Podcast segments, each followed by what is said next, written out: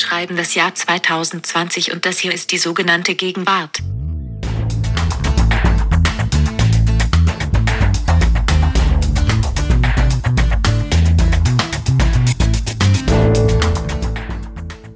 Ich bin Nina Power. Und ich bin Lars Weißbrot. Wir beide sind Redakteure im Feuilleton der Zeit und das hier ist die mittlerweile vierte Ausgabe unseres Podcasts, die sogenannte Gegenwart. Und es ist eine Premiere. Denn zum ersten Mal sprechen wir beide hier miteinander, Nina. Wie schön, dich hier zu haben. Ja, endlich hat uns unser Shuffle-System zusammengebracht. Wir sind ja zu dritt, du, ich und Ijoma Mangold und wir wechseln uns in Zweierkombinationen ab, um alle zwei Wochen an dieser Stelle miteinander zu sprechen. Und zwar über alles, was irgendwie Gegenwart ist. Das ist die Idee von unserem Podcast hier. Es muss Gegenwart sein. Kultur, Serien, Bücher, Mode, Trends, Phänomene, völlig egal. Hauptsache, wir können richtig feuilletonistisch sagen, hier erzählt uns etwas, something about the year 2020. Nina, sag mal, was hast du gerade kurz bis vor dieser Aufzeichnung gemacht? Ich habe eine Wassermelone gegessen und du so, Lars. Ich habe nämlich eine Achtsamkeitsübung gemacht. Ich habe mir gesagt, ich sitze hier, ich spüre meine Füße in meinen Schuhen, ich spüre den Boden darunter, diese Sachen, du kennst das wahrscheinlich, diese kleinen Achtsamkeitsspiele. Hätte ich von dir jetzt nicht erwartet, aber ja, kenne ich, ja. Ich bin ein bisschen nervös vom Podcast immer. Und ich habe das geklaut, diese Achtsamkeitsübung, nämlich aus der Doku, über die wir heute sprechen wollen. Da machen die das nämlich nur nicht vor einem Podcast, sondern das sind Chirurgen vor ihrer Hirn-OP. Und die stehen im Operationsraum und der Chefchirurg sagt, wir spüren uns jetzt nochmal alle, wir spüren unsere Schuhe in unseren Füßen, das mache ich jetzt auch immer vom Podcast. Ja, jetzt sagten natürlich alle kurz, oh nee, jetzt sprechen die zwei über Achtsamkeit und den ganzen Kram, über so Glückstees und sowas, aber falsch gedacht. Lars, du hast schon gesagt, wir sprechen über eine Doku. Ich zitiere einen Tweet von dir von vor drei Tagen und der geht so. Nachdem wir im Podcast die Volkswirtschaftslehre schon durchgenommen haben, wird es in der nächsten Folge um Neurochirurgie gehen. Tja, und das ist tatsächlich diesmal kein Witz, denn heute sprechen wir über eben eine Doku, in der es sehr viel über Neurochirurgie geht, beziehungsweise um Ärzte, die als Neurochirurgen arbeiten und denen man über die Schulter blickt. Wir beide haben diese Serie absolut verschlungen in den letzten Wochen oder letztendlich Woche, weil, weil wir so gebinged haben. Wir wollen unbedingt gemeinsam darüber sprechen heute. Vor allem, ich finde, du hast die Serie jetzt schon ein bisschen unterverkauft, weil es geht natürlich um viel mehr in dieser Doku. Es geht um Leben, um Tod, um alle großen Sachen, um Amerika geht es. Und, und natürlich auch um Corona und darum, was Medizin eben mit der Gegenwart so unmittelbar verbindet. Aber wir wollen jetzt noch nicht zu viel verraten, oder? Genau, weil bevor wir über all das sprechen, kommen wir jetzt wie immer zu unserem Gegenwartscheck. Lars, zwei Worte von dir bitte nochmal zu unserem Spiel, das wir ja jedes Mal hier veranstalten zum Warmwerden. Okay, ich erkläre noch einmal unser Warm-up-Spiel für unseren Podcast, das wir Gegenwartscheck nennen. Vor jeder Folge haben sich beide einzeln drei Sachen überlegt, von denen sie dann denken, das sind Phänomene der Gegenwart. Und der oder die andere Nina muss dann im Podcast beurteilen, ist es wirklich Gegenwart oder hat Lars sich wieder irgendwas ausgedacht oder irgendwelche Modetrends viel zu spät gesehen und behauptet hier nur, das sei Gegenwart? Das musst du gleich entscheiden. Ich muss es bei dir entscheiden. Und wir fangen einfach an. Wer, wer, will, wer will anfangen? Du, Nina? Ja, ich fange mal an. Pass auf. Also, Super. Ich höre dich schon meckern und Ijoma schon meckern, weil das sozusagen nicht das heiße neue Wort aus dem Internet ist, wie ihr euch das vorstellt, aber es wird schwer sein für dich zu sagen, dass das nicht die Gegenwart ist. Und zwar lautet mein Wort Belarus. Ja. Das ist sozusagen so gegenwärtig. Man liest es jeden Tag 10.000 Mal, man hört es. Und man fragt sich halt so ein bisschen, okay, ich dachte, das heißt Weißrussland, ja. Und, aber es scheint irgendwie. Ah, sehr also, schön, sehr schön gesehen, Nina. Stimmt. Ja, Stimmt, das weil, ist krass also, gegenwärtig, ja. Man fragt ja. sich halt, ist das so eine Genese? Also hat da irgendwie der Duden bei allen mal angerufen und nur nicht bei uns? Das ist irgendwie, haben wir was nicht mitbekommen? Oder ist es halt so eine Genese, die ja immer was mit dann doch letztendlich mit sachlichen Gründen, aber mit Coolness zu tun hat. Ja, am Anfang hat man gesagt irgendwie das neuartige Coronavirus, dann hieß es nur noch Coronavirus, dann hieß es Corona, dann hieß es Covid-19. Jetzt sagen die coolen Leute halt nur noch Covid so. Und jetzt sagt man halt Belarus. Also wer es genau wissen will, ich habe tatsächlich noch gegoogelt und es gibt einen schönen Hintergrundartikel von NTV, wo dann so erklärt wird, dass es nicht bei dem Russ nicht um Russland geht, sondern um, na egal. Also jedenfalls danke Das ist die Gegenwart. Belarus. Sag du mal was, Lars. Hundertprozentig. Das ist perfekt für unsere Rubrik, weil es war was, was ich sozusagen im Frontal Lobe schon hatte, was mir irgendwie aufgefallen war. Warum sagt keiner Weißrussland? Aber ich habe es noch nicht formuliert. Du warst jetzt die Erste, die es für mich formuliert hat. 100 Punkte für diesen ersten Vorschlag von dir. Sehr schön. Ja. Lars. Ähm, ich ich habe auch was auf der sprachlichen Ebene. Ich habe mich, mich nicht mit Außenpolitik beschäftigt, sondern war auf der Website eines Musikfestivals und scrollte so durch und dort treten so ein paar Indie-Bands auf und ich scrollte so runter und las diese Namen so hintereinander. Ich lese sie mal so vor, wie sie auf der Website auftauchten. Die Sauna, die Arbeit, das Paradies, die Realität. Alles, glaube ich, relativ neue Bands, die ich nicht so richtig kenne. Und dann kam auch noch Die Sterne, eine Band, die vielleicht die ein oder andere kennt. Alle machen augenscheinlich so Gitarren-Indie-Musik. Und ich fand das schon erstaunlich, dass das eindeutig ein Gitarren-Indie-Trend zu sein scheint. Mhm. Der, die das plus möglichst simples Wort danach. Ein Wort, ein kurzes Wort. Und das steht auch so schön finde ich, der Rap-Musik gegenüber, weil Rapper heißen ja heute eher so Six Nine und dann Six als sechs und dann noch irgendwo ein Dollarzeichen rein und dann AKA YSL Plug und so weiter, ja. Ja, das ist so also das, das, das schwierige Passwort, so wie man die Passworte genau. wählen soll, okay? Genau. Und das war einfach die Sauna. genau. Leicht zu erratenes Passwort, viel zu leicht, wird abgelehnt, die Sauna und ist leider auch nicht so gut zum Googeln. Ich glaube, da sind die Rapper natürlich wieder eher so an der digitalen Frontier. Die kann man dann googeln. Wie soll ich denn die Band Die Arbeit googeln? Also das macht man sich das Leben doch besonders schwer. Aber trotzdem sehr zeitgemäß. Ich glaube, das ist der Trend gerade. Okay, hätte, hätte ich, wäre mir nicht aufgefallen, aber ich finde, kriegst du auch, kriegst du auch Punkte für geht durch. Aber yeah. jetzt möchte ich natürlich eigentlich, gut, nächste Folge oder so reden wir über die Sauna, bitte, ja? Einfach so, was sich dahinter verbirgt. Ja, ich bin schon wieder dran. Pass auf. Ich habe mich letztes Mal so total geärgert, weil Ijoma mir was weggenommen hat bei seinem, bei eurem Gegenwartscheck letztes Mal. Und zwar das Phänomen des Fermentierens, dass das Essen, wie du ah. schön zusammengefasst hast, zum Vergammeln stehen gelassen wird und das ist dann irgendwie mega gesund und alles. Aber er hat es mir nicht weggenommen, weil noch advanceder ist, wenn man sich jetzt so in so Szenevierteln verirrt oder zufällig da wohnt oder so, Fermentier-Workshops. Also da, wo man das lernt und da steht dann auf so schönen Tafeln mit so alter Kreide, steht dann so heute Fermentier-Workshop.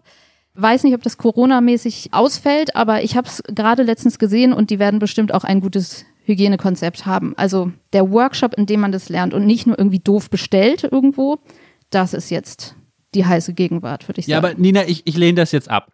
Ich lehne das jetzt ab, einfach aus dem Grund, dass für mich Gegenwart nicht nur ein deskriptives Konzept ist, sondern auch ein bisschen normativ. Und ich weiß, es ist langweilig geworden, auch selbst gegen diese Sachen zu sein, aber für mich ist jetzt auch irgendwann Schluss. Also okay. fermentieren mache ich noch mit aber dann, wenn ich es auch noch selber machen muss, ja, und dann muss ich die Kräuter auch noch. Neulich erzählte mir jemand, sie ist beim Kochkurs, aber vorher geht man mit der Kräuterpädagogin in den Wald und sammelt dann die Sachen, die man da. Ich kann, ich kann einfach nicht mehr, Nina. Ich kann einfach nicht mehr. Ich bin raus. Wir kriegen ja, wollte ich noch sagen, wir kriegen ja so schön viel Post, würde man sagen, also so tolle E-Mails, so viel Feedback so viel Anregungen. Vielen Dank dafür und ich werde dir dann die äh, Mails weiterleiten von den Menschen, die von ihrem Fermentierworkshops berichten. Sag mal dein nächstes. Das lehne ich jetzt auch einfach ab, weil es das zweite war. Ja?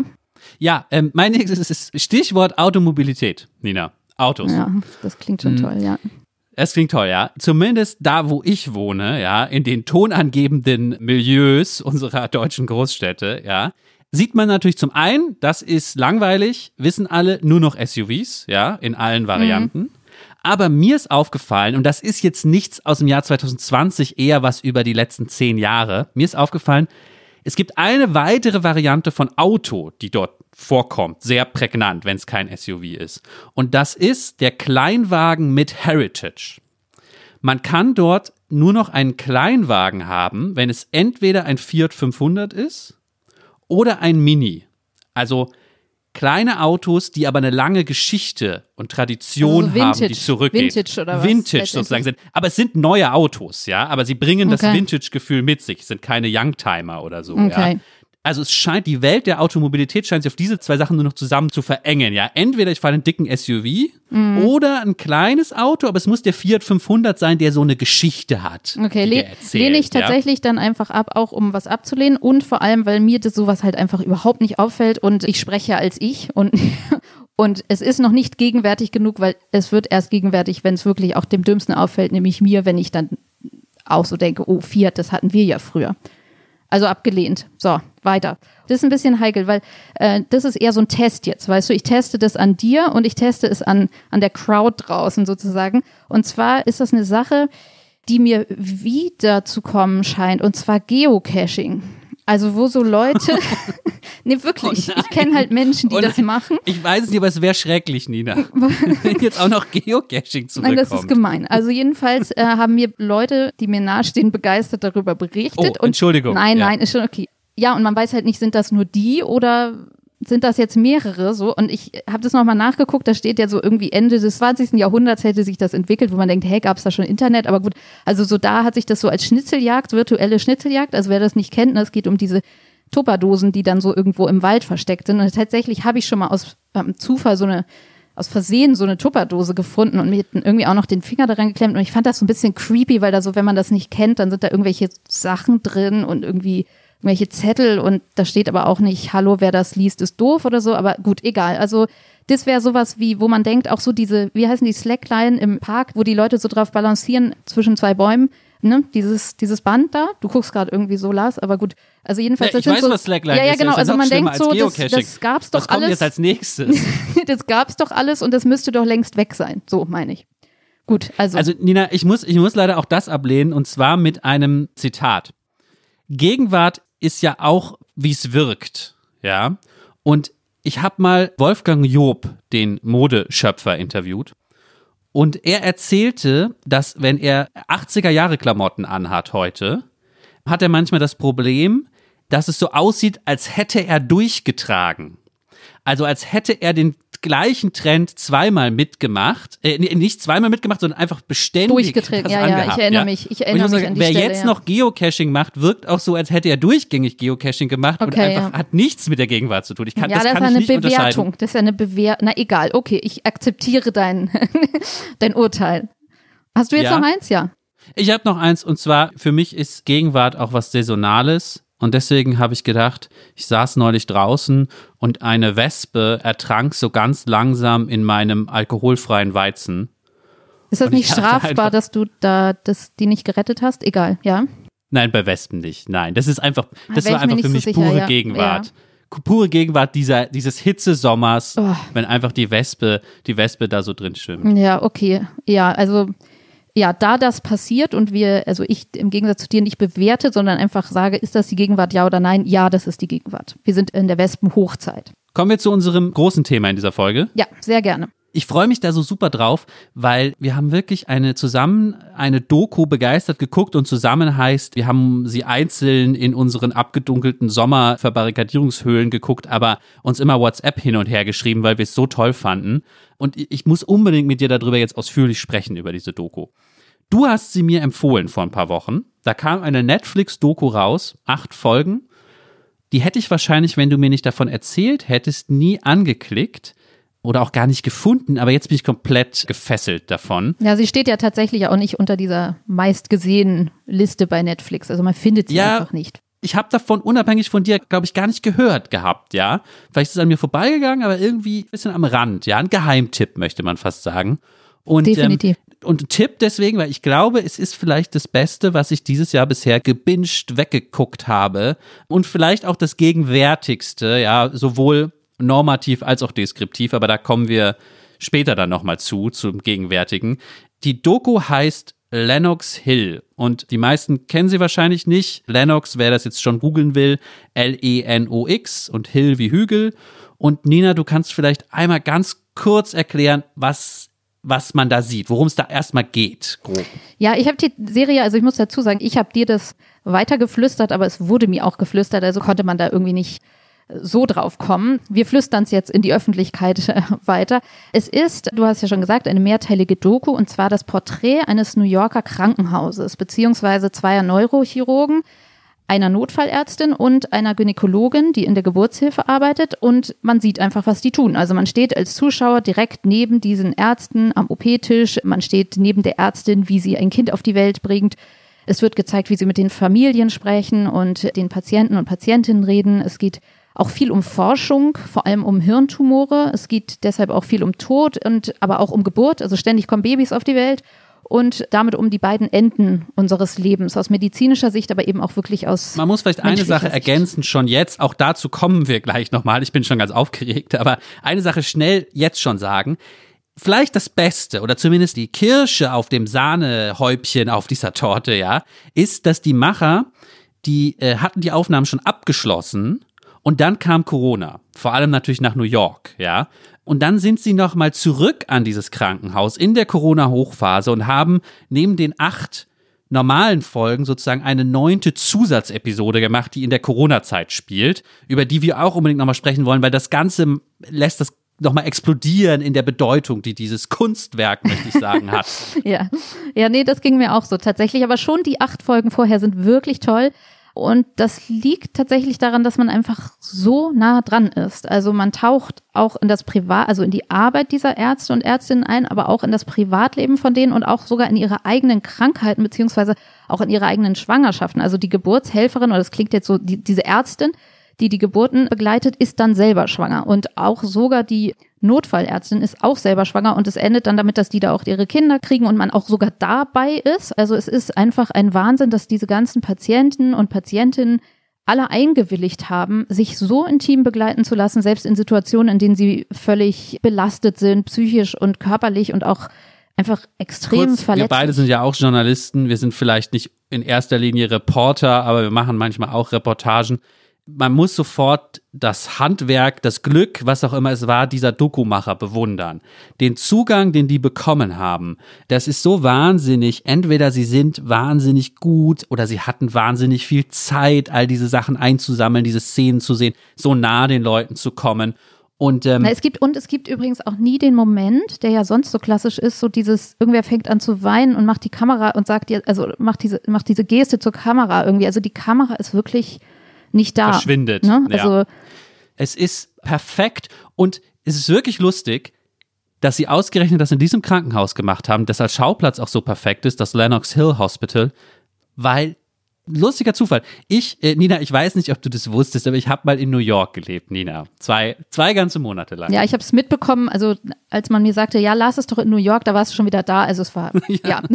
Zwei Monate, immerhin, ja, immerhin habe ich es so weit geschafft. Und ich wohnte lustigerweise genau um die Ecke vor diesem Krankenhaus und ungelogen, ich bin jeden Morgen zur U-Bahn-Station, äh, Lennox 77. Straße oder so heißt die, gelaufen an diesem Krankenhaus vorbei und dachte jedes Mal, aus diesem Krankenhaus würde ich gerne eine Langzeitreportage schreiben. Ich würde mich gerne zwei Monate da reinsetzen und über die Ärzte dort schreiben. Einfach, weil es New York ist, weil es auch noch auf der auf der Upper East Side ist, also in dieser, in dieser renommeeträchtigen, reichen Gegend, direkt an der Park Avenue. Einmal sagt auch einer der Chirurgen, der jemanden ins OP bringt, Welcome to the only operating room on Park Avenue, ja, wo sonst sozusagen nur reiche äh, russische Oligarchen ihre äh, Drittwohnungen haben. Ja, ähm, ja Lars, jetzt ja. hat tatsächlich jemand diese Langzeit-Doku Ja. gemacht. Äh, zum Glück mit einer Kamera auch noch. Und du hast ja schon gesagt, für dich war die Serie eine der interessantesten überhaupt in diesem Jahr. Und bei mir war das tatsächlich ähnlich. Ähm,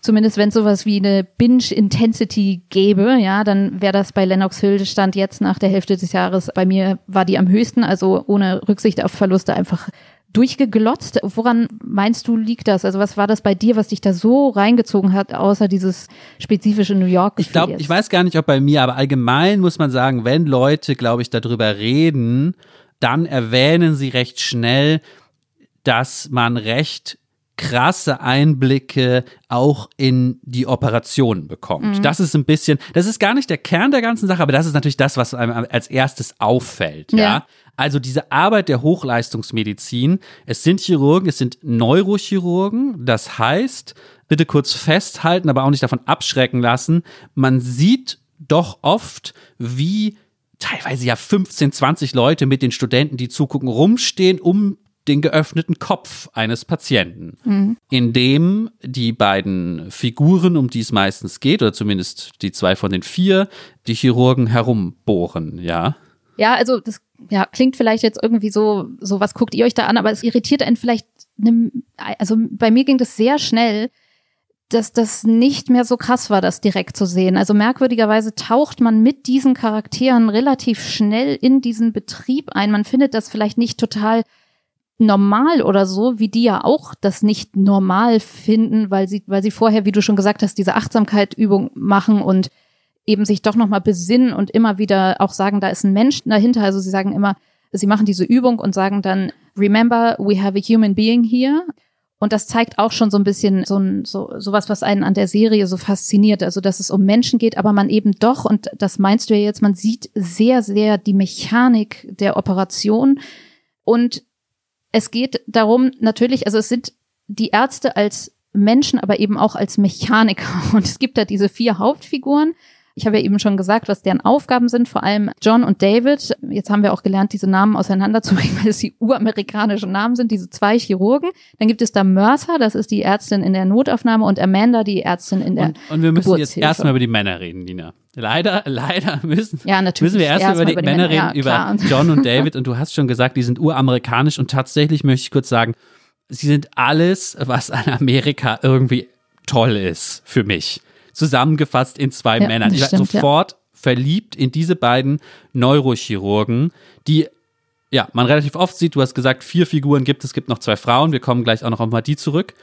Einer heißt David und David ist, ist ja nicht nur ein toller Amerikaner, sondern einfach so ein New Yorker, wie man sich ihn erträumt. Ja, er sieht erstmal wahnsinnig toll aus, tatsächlich. Bisschen so wie Jeff Goldblum, der Schauspieler, hat so eine wahnsinnig hip, sehr, Ja, ne? ziemlich sehr hat so eine sogar, also, wahnsinnig hippe mhm. Brille, tolle Zähne, ist muskulös, aber nicht zu muskulös, ja. Aber lebt dann natürlich auch noch dieses Leben. Also wenn er nicht gerade an einem Hirn operiert, sieht man ihn manchmal beim Angeln. Irgendwo, ich tippe mal in den Hamptons hat er ein, ein Strandhaus. Man erfährt nicht genau, wo das ist, aber man ist irgendwie verliebt in ihn. Man wäre aber auch gern dieser, dieser Hirnchirurg David. Und dann gibt's noch John. Genau, John. Also wie soll man den beschreiben? Er, also sie sehen beide super amerikanisch aus und sie sehen beide aus wie Filmstars. Also das muss man einfach sagen. Dieser John ist vielleicht, finde ich, ein bisschen weniger intellektuell, nicht nur, weil er keine Brille trägt. Er wirkt noch, finde ich, noch so ein bisschen sportlicher, emotionaler. Also er könnte theoretisch, aber wir haben es ja vorher auch schon mal gesagt, theoretisch könnten es beide Coaches von, von Basketballmannschaften auch sein. Also es ist wirklich dieses fitte Wache auch so. Und man kann wirklich sagen, sie sehen aus wie wie Filmstars und man muss so sagen, man muss es so ein bisschen pubertär ausdrücken, merkt man ja auch daran, wie wir über sie sprechen, man schmachtet sie schon ziemlich viel an. Also ich habe mich schon ein bisschen schamvoll erinnert gefühlt an mein eigenes Ich in den 90ern, als ich und meine Teenie-Freundinnen dann immer Emergency Room geguckt haben und wir konnten uns kaum entscheiden, wen wir nun toller fanden, Dr. Ross, also George Clooney oder Dr. Carter, Noah Wiley. Wobei ich dann doch eher Team Carter war. Es äh, Und- kursierte und sogar. Team- nee, nee, das will Team. ich jetzt noch sagen, Lars, weil dieser John, John hieß der nämlich auch, glaube ich, Carter. Wir haben dann immer gesagt, wenn wir jemanden attraktiv fanden, der hat so eine Carter-Nase. Also richtig pubertär. aber ja, vielleicht sollten wir sagen, diese Serie ist mehr als Schmachten, ja? Aber ich will natürlich von dir wissen, welches Team bist du jetzt? Bist du Team John oder David? Ja, tatsächlich war es so, nach jeder, bei jeder Episode, dann kommt der eine wieder reingelatscht und man denkt so, oh nee, der ist doch, der ist doch richtig viel toller. Und dann kommt der andere, dann findest du den wieder toller. Aber ich glaube tatsächlich, dass ich den David, also den, den, den Chair, also den mit der Brille, den Jeff Goldblum, den finde ich, weiß ich nicht warum, äh, finde ich, glaube ich, noch einen Ticken weiter vorne. Aber wenn ich jetzt nochmal von vorne anfange, wer weiß. Das Interessante ist natürlich auch, dass die beiden sind Neurochirurgen und gegen, gegen diesen Beruf kann man natürlich auch wenig ausrichten, wenn man in Konkurrenz zu so einem Neurochirurgen stehen würde. Mir fällt da immer die Geschichte ein. Ich war mal sehr verliebt in eine Frau und die hat dann, ist ewig her, und die hat dann einen, einen Kriegsfotografen kennengelernt. Und ich dachte dann, scheiße, da kann man nichts machen. Kriegsfotograf ist best of both worlds. Einerseits ist es ein Künstler, er ist Fotograf, er ist Intellektueller und Künstler. Andererseits ist er beim Krieg, also hat gleichzeitig noch diese ganzen archaischen Männlichkeiten auch noch, ja. Da kommst du sozusagen, Ja. an keiner Flanke kommst du an dem vorbei. Und so habe ich das Gefühl, es ist bei Neurochirurgen auch, ja. Also sie sind Chirurgen, Ja, die machen stimmt. was mit den Händen, es geht um Leben und Tod, aber gleichzeitig in dem Neuro klingt halt so mit, die sind auch noch sehr schlau, weil die haben, so, die haben ja, was mit ja, Gehirn zu tun, auch, also müssen sie irgendwie schlau sein, ja. Ja, also vielleicht sollten wir jetzt mal unser pubertäres Geschmachte abschalten und ein bisschen soziologischer werden. Und natürlich genau das, was du gerade sagst, es geht halt viel bei den beiden um Hirntumore. Also es ist vielleicht das Extremste, was man so sagen kann, ein Hirntumor. Ja, also es gibt ja auch das, äh, das Buch von Herrndorf oder den Film Halt auf freier Strecke, wenn man jetzt ein bisschen feuilletonistischer werden will. Das sind Kulturprodukte, herausragende Kulturprodukte über Krebs, aber eben über Hirntumore. Und das ist ja vielleicht auch kein Zufall, weil das irgendwie sowas, weil man einfach weiß, dass der Kopf und der, das Hirn ist das Wichtigste dann. Und überhaupt Krebs, finde ich, wenn ich jetzt sagen sollte, also jenseits von unserem Geschmachte und so, was, was ist das, was diese Serie so was jetzt vielleicht gesellschaftlich sie auch so interessant und relevant macht, ist natürlich Krebs ein großer Punkt, weil es bei den beiden tatsächlich viel um diese Hirntumore und um die Forschung daran geht. Und Krebs, diese unsichtbare Bedrohung unserer Zeit als große Zivilisationskrankheit, von der was so, was so unsichtbar umgeht und man aber weiß, das trifft irgendwie statistisch, was weiß ich, fast schon jeden zweiten. Hier wird das sichtbar. Das heißt, für mich ist das gewissermaßen auch, weil es so mechanisch ist und man wirklich diesem Glibber, also die nehmen ja diese, dieses Gewebe aus dem Kopf raus und sagen, ist das ein Tumor, ja oder nein? Und dann, und dann, du bist halt direkt so dran und für man mich. muss da vielleicht ja, noch ein bisschen eintauchen, weil es ist total interessant und man kann das ja, weil man, wir sind selber keine Chirurgen, wir können das gar nicht nachvollziehen und das klingt jetzt pervers, aber das Einzige, was nahe kommt an Erfahrung mir, ist, wenn man beim Zahnarzt sitzt und jemand macht was in deinem Kopf und kommentiert das Mhm. gleichzeitig. Also die sind sozusagen im Hirn eines Patienten drin, aber sie kommunizieren ja auch ständig miteinander. wenn er wach ist, ne? Es geht auch Leute- manchmal um so Wach-OPs, Ach so, genau. Genau. Ja. Manchmal so ist sogar noch der Patient wach. Also das ist dann der schiere Wahnsinn, weil habe ich dort auch gelernt, man dann überprüfen kann, ob alle motorischen Funktionen noch da sind des Ja, ja. Patienten und man nicht einen Fehler gemacht Wiggle hat. your ja. toes, wiggle your toes. Wiggle your toes, ganz er- wichtiger Satz. Ja, ja, ja. Lass uns doch einmal noch bei diesem Soziologischen bleiben, weil für mich war, wenn man jetzt sagt, okay, es ist so ein Topos unserer Zeit, das Unsichtbare an Krebs, die Angst vor diesem Unsichtbaren. Und dann gibt es ja schon so mechanische Gegenbewegung wie, ich sag mal, Bas Kast, der Ernährungskompass, steht ja nicht per Zufall jetzt irgendwie seit gefühlt fünf Jahren, also wahrscheinlich seit zwei Jahren auf dieser Bestsellerliste immer noch ganz weit oben, weil es um lebensverlängerndes Essen und Lebensgewohnheiten, aber vor allem eben um Ernährung geht, wo tatsächlich ja auch steht hier die Studien, wenn du Kuhmilch trinkst, dann triggert das den Tumorwachstum und so. Und da ist jetzt so eine ganze gesamte Gesundheits- oder Ernährungsphilosophie gewachsen, die implizit, finde ich, dagegen was anrichten will, auf mechanischer Weise. Also wenn du dies isst, dann ist, dann bist du nicht geschützt, aber dann ist deine Wahrscheinlichkeit, Krebs zu bekommen, nicht so hoch. Und hier siehst du, wie es aussieht, wenn du das hast. Also das ist sozusagen, das Unsichtbare wird sichtbar und du siehst auch, wer dich dann betreut, wenn du Glück hast. Weil das ist wirklich, das ist ideal, der Idealfall und die idealen Ärzte tatsächlich. Ja, ich finde, du hast das jetzt toll schon an so, an so gegenwärtige Diskurse angebunden. Du hast mich eben gefragt, was mich eigentlich persönlich daran so fasziniert und vielleicht kann ich auch noch einen gegenwärtigen Diskurs damit, damit einbringen. Es geht ja heute immer viel um Sinn im Job. Ja, das ist ja so eine Frage. Mi- Millennials wollen Sinn im Job, ja. Purpose. Und wenn sie das nicht haben, Du dann hat man sagst, du Bull- sagst es so abfällig. ja.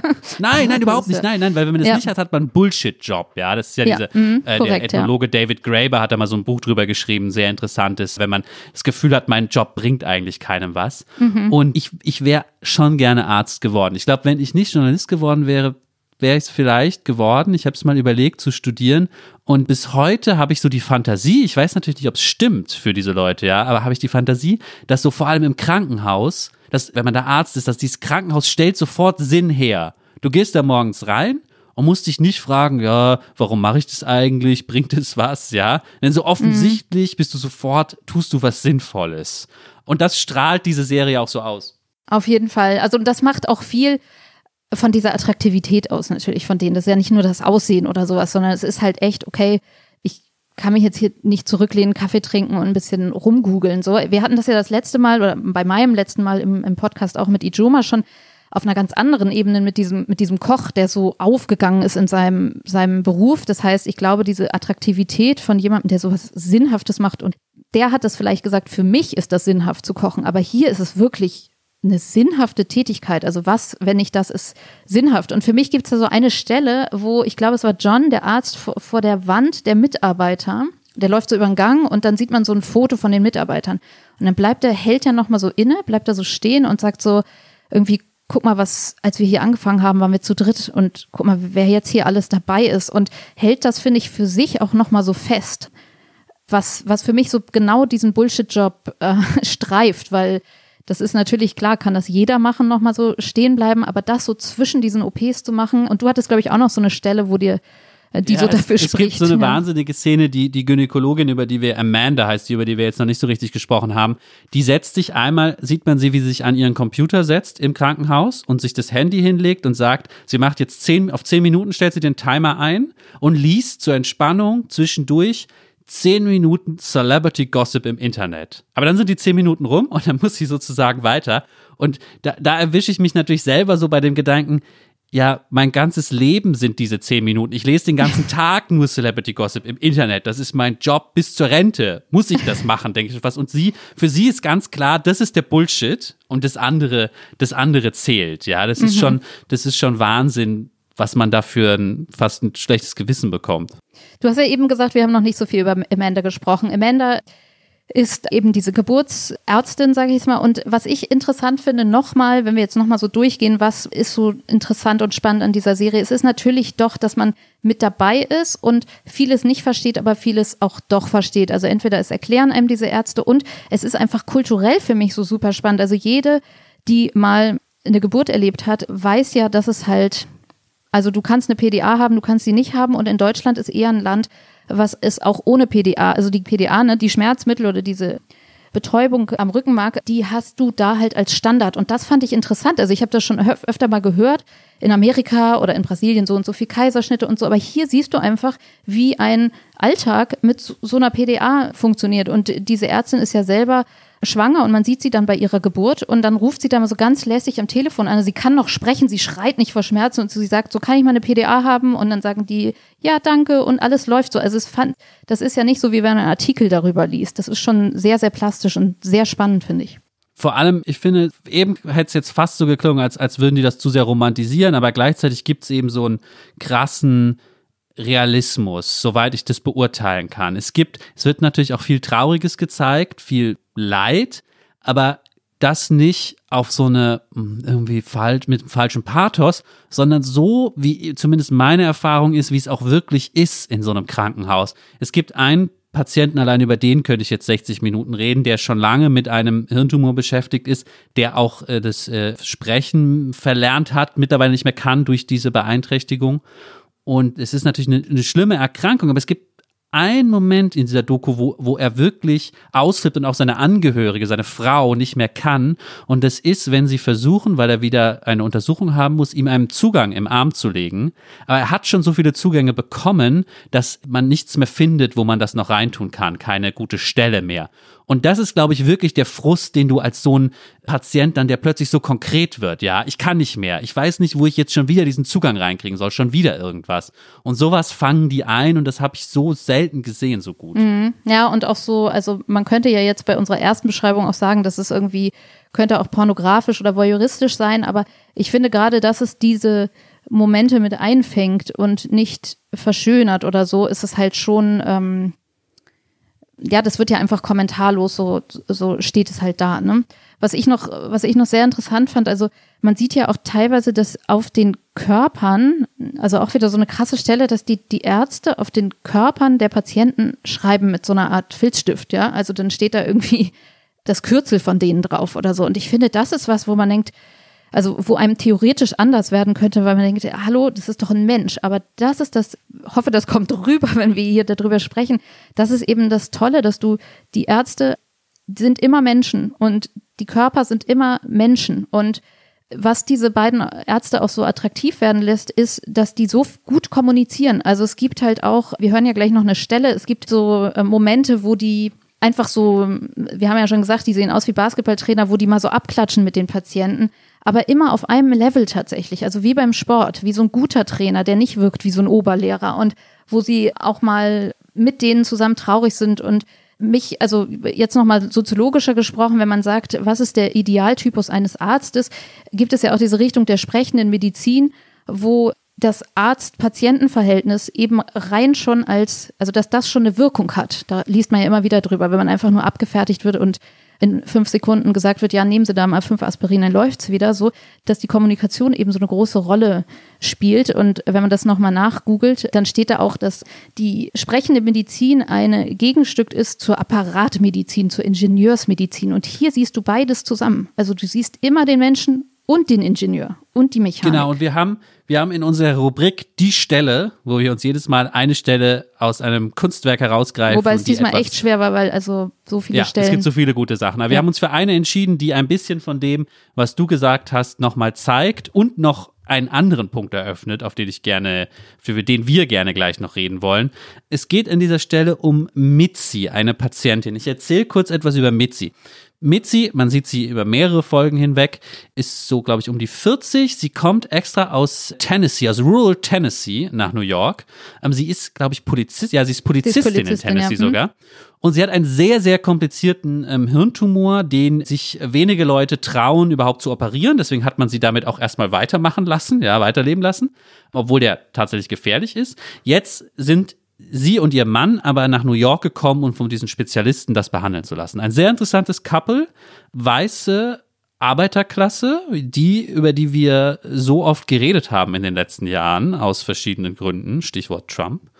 Ähm, da aus den Südstaaten. sehr, ähm, sehr breiter solche Nebenfi- texanischer Akzent, ne? Also äh, genau, ja, oder wunderbar. So, so ein, äh, ich weiß gar nicht, ob das texanisch ist, aber Nee, ja, Südstaaten-Akzent, so, so, sowas, ja. Hm. Südstaaten, ländliches und, und solche Nebenfiguren machen die Serie übrigens auch aus, diese Doku, dass immer wieder so interessante Figuren vorkommen. Dieses Paar ist super interessant und wir sprechen gleich nochmal über es und Mitzi wird dann operiert tatsächlich von David. Es ist eine schwierige OP und tatsächlich, es sind sogar mehrere Schritte und im ersten Schritt schon kommt es zu einer schlimmen Komplikation und Mitzi hat einen Schlaganfall, einen kleinen. Sie muss dann aber tatsächlich im Krankenhaus, also als Folge der OP, sie muss dann tatsächlich im Krankenhaus aber vieles wieder neu lernen erstmal. Sie ist da hingekommen, um ihren Hirntumor loszuwerden. Jetzt hat sie erstmal einen Rückschlag und ähm, muss mit dem Sprechen und mit der Wortfindung, diese, diese Geschichten muss sie erstmal wieder draufkriegen nach diesem kleinen Schlaganfall. Sie wird auch schnell besser und wir hören jetzt mal eine kleine Stelle, wo zuerst David, der Arzt, den wir beide so anhimmeln, mit ihr spricht. Wir hören auch ihren Mann, den man, glaube ich, schnell am Akzent erkennt. Mitzi ist natürlich schwer zu verstehen, weil sie noch von dem Schlaganfall beeinträchtigt ist. Wir können danach, glaube ich, noch mal kurz sagen, was genau der Dialog war. Und da hören wir jetzt einfach mal rein. Es wird am Ende sehr interessant bei diesem Ausschnitt. Take our time, but you're going to rehab well and you're going to do okay. Okay. All right? We're probably going to hold off on the uh, next surgery, though. You going to be there for me? I'll be there for you. Yeah. Well, this is going to continue continue to get better, and we have your back. Okay, well, be You make it easy. Okay? Thank you, my friend. Okay.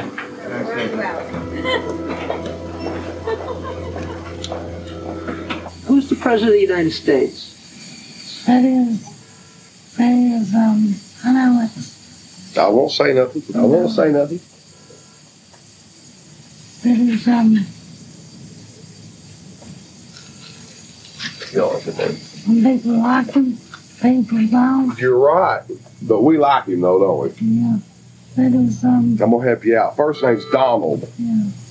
And last is um what's his? Everybody sings his name all the time. It's clear. Let me tell you, Yeah. Trump. Yeah. Trump.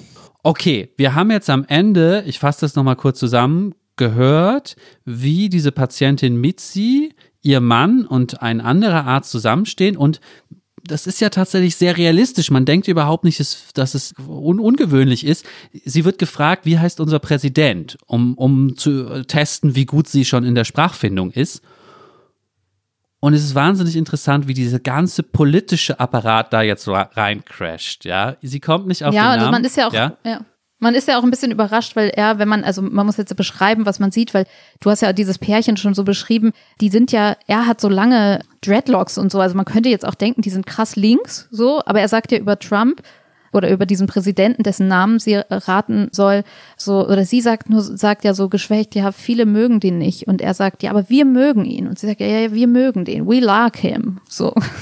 Und natürlich hast du hier diesen, also für mich ist die Szene zeigt diese inklusive Kraft in diesem in dieser Patienten-Arzt-Beziehung auch, dass diese beiden, die sich vielleicht nie kennengelernt hätten, also dieses Pärchen aus Texas und dieser Arzt, äh, dieser Elite-Arzt sozusagen, die, die würden sich sonst nie treffen, aber sie sind wirklich, er sagt es ja auch immer und das klingt jetzt pathetisch, aber die werden Family, sagen sie. Und das fühlt sich auch so an tatsächlich. Insofern finde ich das eine rührende Szene. Einerseits total, weil sie sich auch so den Klischees entzieht. Also man denkt, das ist, man denkt erstmal, da schließt sich so der Gap zwischen den Coastal Elites, ja, und diesem gut ausgebildeten Chirurgen mit der hippen Designerbrille und diesen Leuten vom Land, ja, die als Polizistin da in Tennessee irgendwie rum, rumfährt. Es schließt sich. Andererseits sind diese Leute aus Tennessee dann aber auch nicht so ein Klischee, wie man sie in einem Leitartikel erwartet hätte, weil der Typ hat Dreadlocks und lackierte Zehennägel, also irgendwie ist da auch was Also das ist mir nicht off. Ja, da reden sie einmal drüber, ja. Irgendwas ist doch alles. Ah, ja, Trotzdem, okay. sie wählen Trump und hier kommen sie irgendwie zusammen. Aber andererseits, und das macht die Doku gar nicht schlechter, nur interessanter. Andererseits habe ich mir auch kurz überlegt, ist es nicht verlogen, wie in diesem Moment sie zusammenkommen, weil natürlich ist dieses Bärchen aus Tennessee ja einfach abhängig von ihm.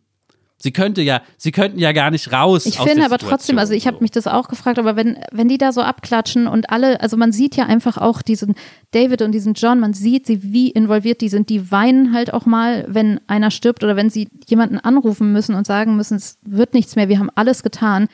Das ist ja nicht, es ist ja, ja, aber Nina, vielleicht, real. wenn ich ein bisschen, wenn ich ein bisschen abschweife, weil es ganz, ich glaube, es ist politisch hier super interessant, weil so rum ist der Arzt derjenige, der sozusagen eine Beziehung zu denen aufbaut, ja. Aber andersrum ist die Beziehung vielleicht gestört, weil die Frage ist doch, können diese Leute aus Tennessee je etwas für diesen Arzt tun, was von gleicher Wert Wertigkeit ist? Und wenn nicht, zeigt das doch, ja, das Problem dieses Landes, dass die Milieus, dass sich ein Milieu abgehängt fühlt und nutzlos vielleicht auch gegenüber diesem Arzt. Und ich finde das mit den Bullshit-Jobs, was ich eben gesagt habe, insofern so spannend, weil David Graeber hat in seinem tollen Buch Bullshit-Jobs, wirklich äh, Lesetipp von mir, geht es auch unter anderem darum, dass die wahre Ressource, gerade in Amerika, ist auch Sinnhaftigkeit im Job. Und diese Leute da aus Tennessee, gut, sie ist Polizistin, da ist je nachdem, wie man es politisch sieht, schon einiges an Sinn eigentlich vorhanden, aber trotzdem, die haben gar nicht Zugang zu diesen glamourösen Spitzensinn-Jobs, ja, äh, wie dieser Chirurg sie hat. Ja, gut, aber da sind wir, da schließt sich, schließt sich wieder der Kreis, weil du hast da auch keinen Zugang zu. Also, und sie wird wahrscheinlich, die wirken nicht so wie Leute, die dem äh, der Sinn fehlt. So, also was, was ich eher, wenn wir jetzt schon bei Kritikpunkten sind, also das eine hatten wir ja schon oder so ein bisschen anklingen lassen, was ich halt echt so hatte, dass ich dachte, ey Nina, also ne, das ist jetzt, du bist nicht mehr 14, das ist jetzt nicht Emergency Room und zum einen, dass man diese zwei Typen so anhimmelt und dann gibt es auch so einen Moment, wo der eine nach Hause fährt, John, glaube ich, und dann trifft er seine Frau an seinem freien Tag und dann ähm, stellt man fest, die haben vier Kinder und die Frau sagt ja, also in den Jahren war der nie zu Hause, so. Und da dachte ich echt so, Mann, ey, was ist denn passiert? Weil normalerweise laufe ich tatsächlich, seit ich Kinder habe, durch die Welt und denke immer bei Politikern so, ja, ja, du stehst da, aber wer kümmert sich jetzt um deine Kinder? Also diese Care-Arbeit-Brille habe ich total abgenommen bei, oder wo, verfärbte sich rosa bei diesen Ärzten.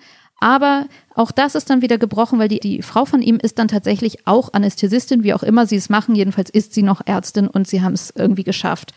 Und dann hatte ich noch den Punkt, wo ich mich gefragt habe, ist es nicht zu voyeuristisch? Tatsächlich doch. Also wir finden es ja irgendwie beide nicht und ähm, sollen andere noch ihre Eindrücke mit uns teilen. Aber es ist letztendlich auch nicht voyeuristisch, weil sie sich ja auch selber zeigen. Also diese Schwangerschaften der Ärztinnen, aber auch, du wolltest ja noch über Mitchell reden, weil der dich so beeindruckt hat. Das ist ein Arzt, der selber Krebs bekommt dann. Äh, Genau, für mich ist es eigentlich die bewegendste eine oder eine der bewegendsten Figuren in dieser Doku, die voller bewegender Figuren und Momente ist. Das ist da ein, ein, ein anderer Chirurg, der irgendwie Spine Specialist ist, also für Halswirbel. Und er selbst hat dann einen Tumor im Kopf tatsächlich. Und er sagt so reflektierte Dinge über seine Krebserkrankung, ähm, dass es einen wirklich fast schockiert, wie er damit umgeht. Zum Beispiel sagt er, er wird jetzt niemand sein mit seinem Wissen, der so spricht wie ich bin ein Fighter, der gegen den Krebs kämpft, I'm gonna beat it, sondern er sagt, I'm not gonna beat anything, I'm a statistic like everybody else. So, so versucht er das für sich zu, zu bearbeiten. Also er versucht nüchtern, diesen ja. medizinischen Mhm. Blick darauf zu behalten, aber weiß gleichzeitig, was, was das für eine Technik ist. Und zum Glück ist seine Operation erfolgreich und er kommt zumindest zurück an dieses Krankenhaus, operiert auch teilweise wieder nach seiner eigenen Operation. Und er sagt dann einmal auch diesen Satz, er setzt sich wieder an seinen Schreibtisch und sagt, It's good to be on this side of the desk. Also es, es beruhigt ihn endlich wieder auf der Seite des Arztes zu sein, der den anderen Leuten, mit den anderen Leuten spricht über ihre Erkrankung. Und auch teilweise hat Mitchell wirklich emotionale Momente, ohne dass es, genau, ohne dass es voyeuristisch wird. Er sagt ja auch mal, dass er einsam ist, weil seine Kinder leben woanders, ja, und er ist krank und er sagt, I want my kids to come home. Ja, ich, ich kann jetzt nicht mehr sagen, ich will meine Kinder nicht belasten. I'm lonely, ich bin I'm einsam. lonely, sagt ja. er ja, genau. Ja. Ja. Ja. Also allein diese Figur hat mich bewegt. Lars, lass uns doch jetzt nochmal, äh, bevor die Zeit wieder so voranschreitet, über die letzte Zusatzfolge sprechen, weil die uns so fasziniert hat. Die heißt Pandemic und tatsächlich wurde die dann eben nochmal nachgedreht während Corona. Und ja, was soll man sagen? Also ich glaube, spätestens jetzt sieht man, dass es wirklich eine Doku ist. Also, weil vorher, du hattest ja ganz am Anfang, meintest du, als wir in unseren WhatsApp meintest, du, ah, ist ein bisschen glatt schon irgendwie, weil es so gut dramaturgisch dann so gut ausgewählt ist oder so. Aber spätestens jetzt merkt man, alles wird über den Haufen geworfen und es, ich finde es echt ein Dokument, ein wertvolles Dokument, dass man diesen Einblick nochmal bekommt, weil man hat ja tatsächlich eine, eine Inneneinsicht, also gegenüber diese Bilder, die man von außen aus der Tagesschau gesehen hat, dass da diese Kühltransporter standen oder so, die sind dann halt gegenüber von diesem Krankenhaus und von diesen Leuten, an die man sich ja jetzt wochenlang durch diese Serie gewöhnt hat. Und plötzlich ist man mittendrin. Und es ist sehr chaotisch, es gibt keine Fachgebiete mehr, also es ist einfach, alle kämpfen nur noch gegen und mit dieser Krankheit. Also ich finde auch diese, diese Corona, diese neunte Zusatzfolge macht das Ganze gleich doppelt besser, weil man einerseits versteht man durch diese Zusatzfolge Corona auf eine Art, die man trotz aller Corona-Stücke und, und Reportagen bisher noch nicht äh, gefühlt hat, weil du ja jetzt nicht plötzlich irgendwelche Ärzte siehst, sondern die, die du vorher ganz lange begleitet hast, ja. Ja, genau. Die siehst du jetzt in der Corona-Situation und plötzlich verstehst du, was das für ein Druck und für ein Gefühl für diese Leute gewesen sein muss. Und andersrum verstehst du durch die Corona-Episode auch, was vielleicht vorher nur Mythos und Romantisierung war in den acht Stunden, die von diesem Krankenhaus erzählt wurde, ja. Also du erfährst über Corona und über das vorher das Krankenhaus auf einmal plötzlich plötzlich nochmal eine ganz andere Welt, ja. Es gibt diese, wir haben leider noch gar nicht über sie gesprochen, eine oder kurz nur eine Ärztin in einer Notaufnahme und das ist ein, eigentlich ein super, ja, ausgestattetes Krankenhaus, aber plötzlich hat auch die nur noch diese Skibrille. Ähm, Mercer, statt, genau. Und die- statt eine richtige Brille, für die ja, die ist ja in der ersten, die ist in der ersten Folge schwanger und man sieht, wie sie ihr erstes Kind bekommt und in der Zusatz-Corona-Folge ist sie wieder schwanger. Auch man sieht es halt auch schon richtig. Und genau, es ist halt alles improvisiert. Oder der andere, ich glaube, David, der hat Asthma, der ist dann trotzdem an der Front und hat so zwei Masken irgendwie übereinander und man denkt so, puh, das, also durchdacht wirkt es irgendwie auch nicht, aber sie sind halt dabei und gerade diese Mercer, die ja sowieso schon auch in den ersten Folgen eine sehr, sehr coole Person ist einfach, wie sie da so ruhig durch dieses Emergency Room, also diese Notaufnahme durchsteuert und mit jedem ruhig redet und so, die finde ich wirkt in dieser Folge auch nochmal, also zum einen sehr zerbrechlich, aber auch gerade als weiblicher starker Charakter wird sie umso stärker, weil man so sieht, das, was man immer so von so Rettungsbooten, ne, also so Kinder und Frauen zuerst, aus dieser Logik müsste sie eigentlich, äh, hat sie da gar nichts zu suchen. Stattdessen ist sie im Krankenhaus und macht da diese krassen Schichten und hat ihren Mann mit dem Kind irgendwo anders zu ihren Eltern, irgendwo sonst wo in den USA geschickt und es selber bleibt sie an der Front und ist wirklich sehr beeindruckend. Nina, weißt du, was mir jetzt, was, du, was mir jetzt erst auffällt? Eigentlich ist diese letzte Folge bestätigt wirklich diese feministische Perspektive auf Corona, dass sich da auch im Verhältnis zwischen männlichen Jobs, weiblichen Jobs, Männer, Frauen zeigt, was wirklich zählt. Weil wir haben dann acht Folgen lang diese Hirnchirurgen, diese beiden Männer angehimmelt, bei denen man jetzt aber merkt, die können gar nicht mehr so ihre Brillanz ist völlig Ja, egal stimmt. geworden, ja. Ähm, David wird nur noch, meistens sieht man ihn dabei, wie er Leuten überbringen muss, dass ihre Angehörigen sterben, weil er sagt auch einmal, Ja. das kann er, weil das hat er gelernt in seiner Arbeit mit Hirntumoren, ja. Aber seine tollen Super-OPs bringen jetzt keine mehr was. Und diese Ärztin in der Notaufnahme, ja, die ist plötzlich die wichtigste Frau auf der Welt. Also die, das ist doch interessant, wie der Fokus folgt. Und es gibt so eine traurige Szene, wenn sie abends nach Hause fährt, alleine natürlich im Auto und sie ist auch alleine, wie du schon erklärt hast, weil sie ihre Familie weggeschickt hat. Und dann sagt sie, this is the worst part of the night, dass sie alleine nach Hause kommt. Und weint, ja. Und dann, jetzt schon kommen mir fast die Tränen, wenn ich daran denke, weil sie geht dann rein und man sieht noch, weil sie ja schon gerade ein Kind bekommen hat, den leeren Kinderstuhl so an der Seite, wo offensichtlich relativ schnell die Le Leute alles eingepackt haben und weggegangen sind und sie geht allein in die Wohnung und dieser Stuhl steht dann noch so, als hätte das Kind da gerade noch sein ja, Brei die gegessen. Kulisse ihres irgendwie. Lebens, ja. Ja, und auch, also was du sagtest, man sieht, die Ärzte sind trotzdem noch so brillant, ja. Also wie, wie David, also diese Kompetenz des Kommunizierens ähm, wird natürlich umso wichtiger auch. Also er macht das, was er immer gemacht hat, aber er macht es wirklich gut. Also man sieht halt auch, er wird letztendlich, also die fachliche Kompetenz, weil keiner weiß, wie man mit diesem scheiß Corona umgehen soll. Es wird alles improvisiert. Man sieht die auch teilweise so, so ihre Stühle so selbst irgendwie desinfizieren, diese tollen Ärzte von vorher. Aber er Skype dann oder macht so FaceTime mit den Angehörigen. Also er macht das, was er vorher schon so gut gemacht hat, nur noch extrem besser und toller irgendwie, dass er ihnen aber in, in so einer wirklich ja demütigen Haltung, also man sieht zum Beispiel auch, was man selten sieht, einen Corona-Patienten, nicht einen, der das überlebt hat und der jetzt davon selber erzählt, aber auch nicht wie bei diesen furchtbaren Bildern aus Italien mit so einer Plastiktüte über den Kopf, sondern man sieht sie halt, man sieht einen, der so in der Mitte ist, der es irgendwie überstanden hat, aber auch echt noch ganz schön kaputt ist und da sitzt er, als wäre er ein Familienangehöriger und gibt ihm noch so Suppe und, und skypt eben mit den Verwandten, als wäre er irgendwie der Enkel plötzlich. Also das finde ich schon, fand ich auch schon sehr, sehr bewegend, muss ich sagen. Und, und noch was ist an dieser letzten Folge toll. weil Haben, wir jetzt, glaube ich, schon zwei, dreimal angerissen. Was mich am Anfang ein bisschen gestört hat, ist, dass es so gut war, dass das Dokuhafte nicht mehr durchkam. Dass mich fast gestört hat, dass es genauso auch eine Serie sei, eine geschriebene Fiction-Serie sein könnte. Weil, weil alles so, die richtigen Momente alle eingefangen wurden. Und auch das in dieser Corona-Zusatzfolge kippt auch das.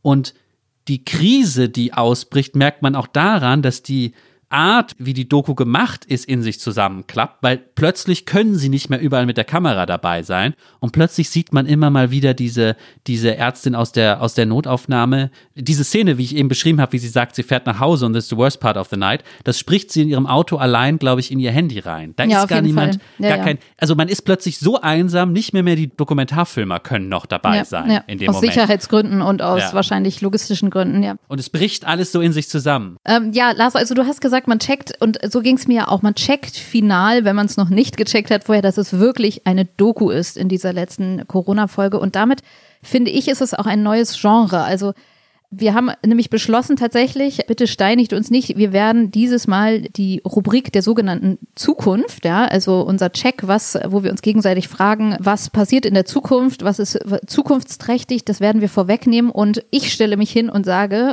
Ärzte-Dokus, ja, genau so, wie wir gerade über sie gesprochen haben, das ist die Zukunft. Und ich glaube tatsächlich, wenn wir in einem Jahr nochmal gucken, gibt es mehr von ihnen. Es gibt, wenn man das jetzt nochmal nämlich so feuilletonistisch einordnet, ja, gibt es natürlich schon länger Ärzteserien und Ärzteromane. Also mir fiel nochmal, so, als ich drüber nachgedacht habe, der Medikus, ich glaube Schwester Stefanie, das war natürlich eine Schwester, Emergency Room. Dann gab es so diese Sorte Serien, die gezeigt haben, was vor, wie der medizinische Fortschritt langsam kam. Call the Midwife, Charité, all sowas. Aber dies hier ist was Neues weil es eben eine Doku ist. Lars, du hattest ja Haus noch als Serie immer so herausgegriffen. Ne? Das war ja das, was dich so geflasht hat früher. Das habe ich noch nie gesehen, aber Ich habe dich auch noch ein bisschen genervt mit meiner, mit meiner Obsession für die, Das für die stimmt, ja, Krankenhausserie Haus in dem Zusammenhang. Weil das auch damit zu tun hat, ich habe am Anfang gesagt, ich wäre vielleicht auch gerne Arzt geworden. Da weiß ich natürlich nicht, was Henne und was Ei ist. Ja, Äh, vielleicht habe ich Haus aus den gleichen Gründen, aus denen mich Medizin interessiert, geguckt.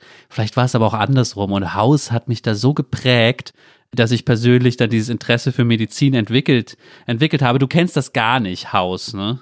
nee, also es geht irgendwie so um Medizin als Detektivarbeit, hast du mir mal gesagt, ne? Ja, genau. Also der Witz ist eigentlich, dass es von der Struktur her wie so ein Whodunit-Krimi ist, weil es gibt diesen genialischen Diagnostiker, diesen Arzt im Krankenhaus, der Haus heißt. Und äh, zudem kommen immer Patienten, bei denen wie bei den echten Patienten jetzt hier bei Lennox Hill ist klar, die haben einen Hirntumor. Bei denen bei Haus ist nicht klar, was sie wirklich haben. Sie haben sozusagen Ah, okay. Symptome, auch lebensbedrohliche, gefährliche, aber niemand findet raus, welches die unterliegende Erkrankung ist. Und Haus wühlt sich dann dadurch und dadurch erfährt man so viel auch über entlegene Krankheiten, was mich immer sehr fasziniert hat auf irgendeine Art. Ja, und das ist, denke ich, auch ein Genre. Also wenn du sagst, es gab Haus und ich sage, es gab Emergency Room. Also wenn man, es gibt nämlich tatsächlich, über die haben wir heute nicht gesprochen, aber die kann man natürlich auch noch gucken. Ich fand die, als ich reingeguckt habe, kein Vergleich zu Lennox Hill, aber Es gibt noch so eine neue Doku Diagnosis und das finde ich beweist, dass ich ein bisschen recht habe und es mehr von diesen Dokus, oder diesem neuen Genre werden wird. Da geht es nämlich genau darum, was du gerade beschreibst. Also da wird in Detektivarbeit geguckt, da sind unheilbare Menschen, die unter Schmerzen leiden. Und ähm, da ist die Ärztin, die auch eine, also hier auch ein starker Frauencharakter, eine Ärztin, die eine New York Times-Kolumne zu diesem Thema hat und die forschen dann sozusagen in Detektivarbeit hinter diesen Krankheiten her und stellen final irgendwann eine Diagnose und diese Menschen sind total glücklich am Ende. Hast du, hast du mir nicht auch erzählt, dass das, diese New York Times-Kolumne, auf der diese neue Doku basiert, ein Einfluss auf Haus war? Auch? Ja, genau, genau. Ah, das hängt irgendwie alles zusammen. Das hängt alles zusammen. Wir haben jetzt leider keine Zeit mehr darüber zu sprechen.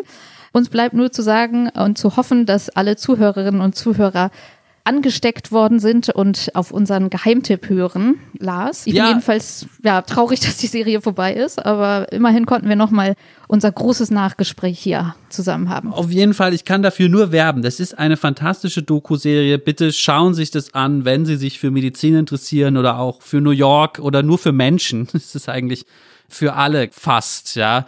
Bisschen, bisschen Blut sehen können muss man, glaube ich. Wenn man aber, wenn man ein bisschen das kann, ist es okay. Lars, und weißt du was? Ijoma ist ja heute nicht da und dann können wir zwei mal was tun, was der gar nicht mag und wir können richtig laut und deutlich sagen, oh, es hat mir so viel Spaß gemacht. Nina, mir hat's auch Spaß gemacht. Ich zitiere aber noch einen der Neurochirurgen aus der Serie, die wir so anhimmeln. Der sitzt nämlich einmal bei einer OP an seinem Exoskop, diesem riesigen Mikroskop, was man so rumfahren kann, um dann in den Körper zu gucken beim Operieren. Er sitzt da dran und sagt, This is my happy place. Für mich ist mein Happy Place nämlich hier vor dem Podcast-Mikrofon. Oh, das hast du Mit schön dir gesagt. oder mit Ja. Ijoma. Und Für mich auch, Lars, für mich auch. Und in zwei Wochen gibt es zum Danke. Glück wieder eine neue Folge. Genau, in zwei. Wochen gibt's eine neue Folge. Genau, bis dahin. Danke fürs Zuhören. Bis dahin. Das war die sogenannte Gegenwart. Bei Fragen, Anregungen und Diagnosen schreiben Sie mir gerne an gegenwart.zeit.de. Ich leite das an Nina und Lars weiter.